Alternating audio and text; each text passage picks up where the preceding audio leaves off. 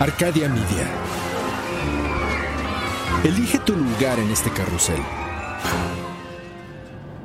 Bienvenidos. Este es el podcast donde hablamos de... de este...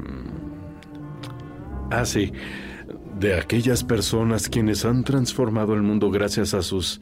eh, eh, ¿Qué? Ah, ah, sí. Ideas, a sus ideas. Son... ¿Cómo se llaman? Em, sí. Genios sin rostro a los que los reflectores negaron la fama para convertirlos en innovadores anónimos sepultados en la infamia. Ellos son... eh, perdón, eh, ¿Cómo se llama? ¿Eh? ¡Los olvidados! Ellos son los olvidados.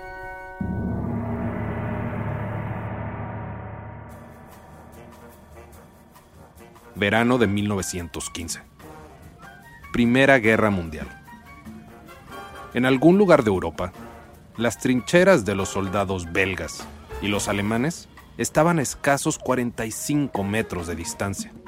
Fue aquí que por dos días y dos noches se llevó a cabo la batalla de las palabras. ¿Qué quieres, güey? ¿Cómo te llamas? ¡Tomás! A tu madre, Tomás. ¿Y tú? Tú vas y rechingas a toda tu madre.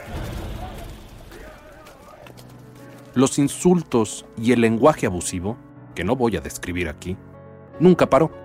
De día se insultaban. De noche se insultaban.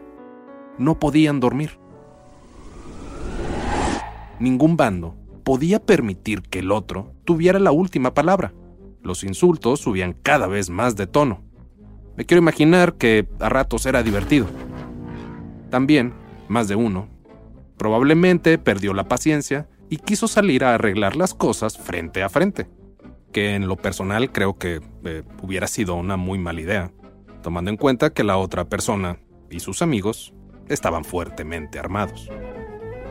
Esta guerra, como cualquier otra, no tenía sentido, en especial para el coronel belga, que cansado y molesto, le prohibió a sus hombres hablar con los enemigos alemanes. Los alemanes podrán haber perdido la guerra, pero ganaron esta batalla. Una guerra similar sucede en mi casa al menos una vez a la semana. Mis hijas llegan con la queja de que la otra le dijo que tenía cara de no sé qué, que la otra le dijo que tenía cabeza de no sé cuánto, y que luego le contestó que olía a quién sabe qué cosas. Yo, como el coronel de la casa, también, cansado y molesto, les prohíbo hablar entre ellas. Que me hagan caso, eso ya es otra cosa. Soy Javier Peraza. Esto es Los Olvidados. Las historias extraordinarias de personas que poco recuerdan. Imagina que naciste con un don. El don de jugar básquetbol. Naciste en algún lugar de México y poco a poco te fuiste haciendo de fama. En tu barrio, cuando jugabas por las tardes, nadie podía ganarte en un uno a uno. Luego, en los torneos escolares, fuiste titular y capitán indiscutible. En los torneos estatales, siempre fuiste la estrella. Jugando tú, era un campeonato asegurado. Gracias a tus habilidades, un cazatalentos americano te llevó a jugar a una universidad en los Estados Unidos. Pronto, la NBA te echó el ojo y fuiste el novato más codiciado de la liga. Tu primer año fuiste el líder de puntos, pero perdiste en los playoffs. El siguiente año llegaste a la final. La ganaste con un tiro de tres puntos en los últimos segundos del quinto partido. Con todos estos logros, ¿sabes cómo probablemente se vayan a referir a ti? Como el Michael Jordan mexicano. ¿Por qué referirse a ti comparándote con alguien más y no por tu nombre?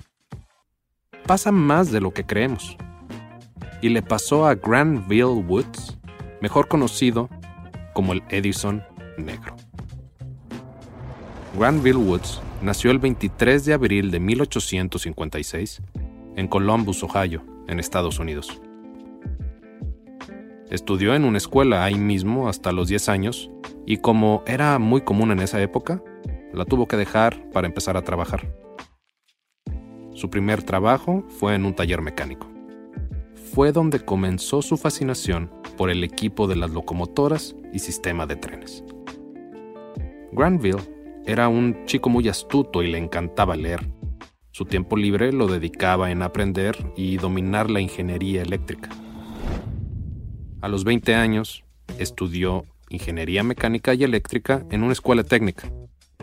En 1878, aceptó un trabajo a bordo del barco a vapor llamado Ironsides, y en dos años se convirtió en jefe de máquinas.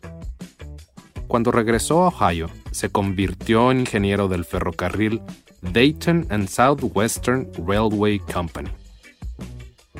En los siguientes meses, mientras viajaba entre las ciudades de Dayton y Washington Courthouse, Granville comenzó a idear lo que sería su más importante invento, el telégrafo de inducción, o como él lo llamaba, el telégrafo multiplex.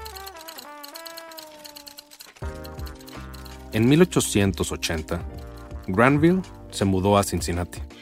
Ahí empezó su propia empresa dedicada al desarrollo, fabricación y venta de aparatos eléctricos. Fue hasta 1884 que presentó su primera patente para un horno de caldera de vapor mejorado. La segunda patente que presentó fue un aparato que combinaba el teléfono y el telégrafo. La patente de este transmisor fue comprada por nada más y nada menos que Alexander Graham Bell. En 1887, Granville Woods patentó su telégrafo multiplex, también conocido como el telégrafo ferroviario multiplex sincrónico. Este permitía las comunicaciones entre las estaciones de trenes desde los trenes en movimiento, creando un campo magnético alrededor de un cable en espiral debajo del tren. Este invento permitía la comunicación por voz y no por clave Morse, lo que aceleraba las comunicaciones y evitaba errores cruciales como, no sé, accidentes de tren. Su invento fue tan exitoso que sucedieron dos cosas muy importantes. La primera es que Granville Woods creó la Woods Electric Company para comercializar y vender sus patentes. Granville patentó más de 50 inventos.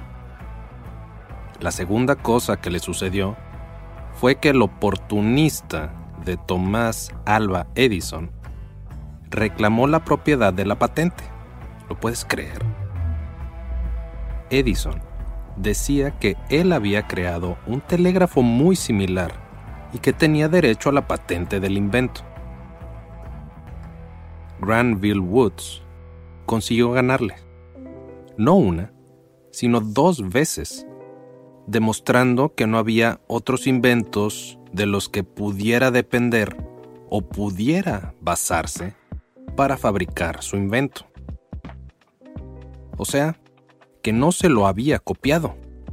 Después de la segunda derrota, Edison tuvo el descaro de ofrecerle un puesto en su compañía, pero Granville Woods lo rechazó. Después de esto, Granville Woods fue conocido como el Edison Negro. Hazme el favor. Granville Woods se mudó a Nueva York donde siguió patentando inventos. Por ejemplo, en 1901 patentó un dispositivo de toma de energía, que es la base para el llamado tercer carril utilizado actualmente por los sistemas de tránsito con energía eléctrica. Otro invento, que aún seguimos viendo ahora, es un sistema para controlar las luces eléctricas de los cines, conocido como atenuadores de luz. Entre 1902 y 1905 recibió las patentes para un sistema mejorado de frenos de aire. A lo largo de su carrera, Granville Woods inventó 15 aparatos para ferrocarriles eléctricos y recibió cerca de 60 patentes, muchas de las cuales las vendió a compañías como Westinghouse, General Electric y American Engineering. Granville murió el 30 de enero de 1910 en Nueva York de una hemorragia cerebral. Granville Woods, el Edison negro, no será olvidado. Narrado y escrito por Javier Peraza. Diseño de audio por Emiliano Quintanar. Producido por Luis Eduardo Castillo en los estudios de Webback Audio en México. Arcadia Media.